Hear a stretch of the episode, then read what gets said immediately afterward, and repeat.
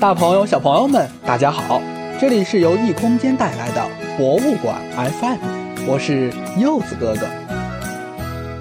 上回我们说了郭沫若故居里的垂花门，这回咱们继续说说郭沫若故居里的其他物件。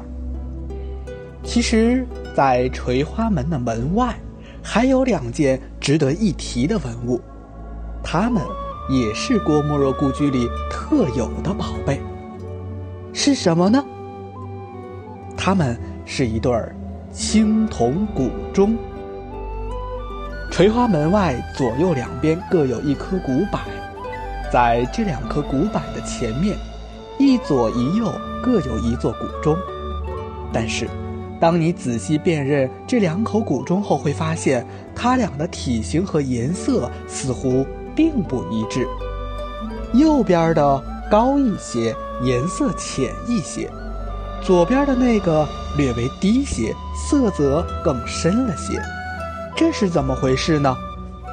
原来，这两口古钟并不是一对儿，它们的铸造时间完全不同。右边那口钟铸造于明代天顺元年，也就是公元一四五七年。细心的小朋友们还能在这口钟的钟上部看到“天顺元年制”这几个字。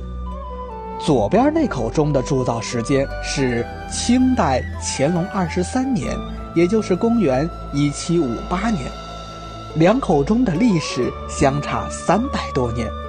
打趣儿来说，如果右边那是钟爷爷的话，左边的钟就是他的孙子的孙子了。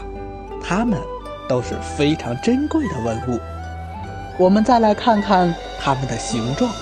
右侧明代的钟，除了高度略高于清代的钟以外，下端的开口并不太大，几乎自上而下是一个圆筒形。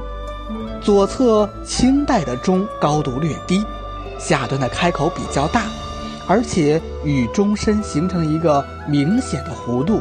很像喇叭的形状，因此，我们能够从中总结出一个规律：明代以前的钟上下基本一边齐，下端开口都不会太大；明代以后的钟下端开口变得更大，非常像喇叭。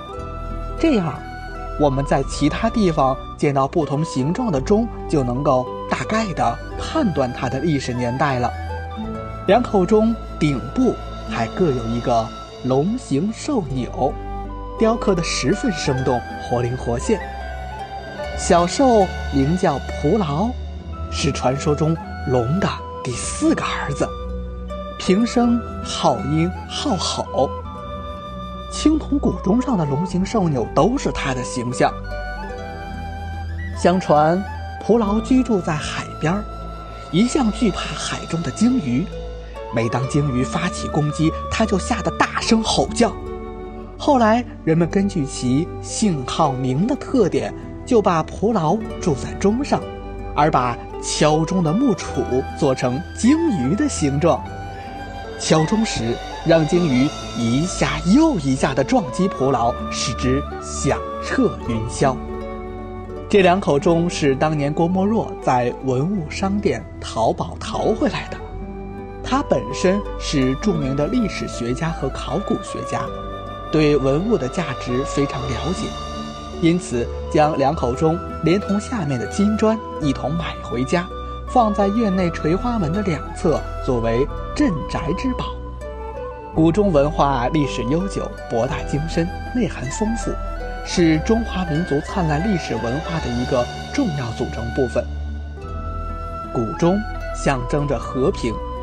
郭沫若在建国后长期担任中国保卫世界和平大会主席，作为中国民间外交的使者，多次率代表团出席国际会议、访问友好国家。作为民间外交的先驱者和领导者之一，郭沫若一生为世界和平奔波劳碌。郭沫若故居里这两口不成对儿的古钟，也寄托了郭沫若对国家安定。祥和的期望。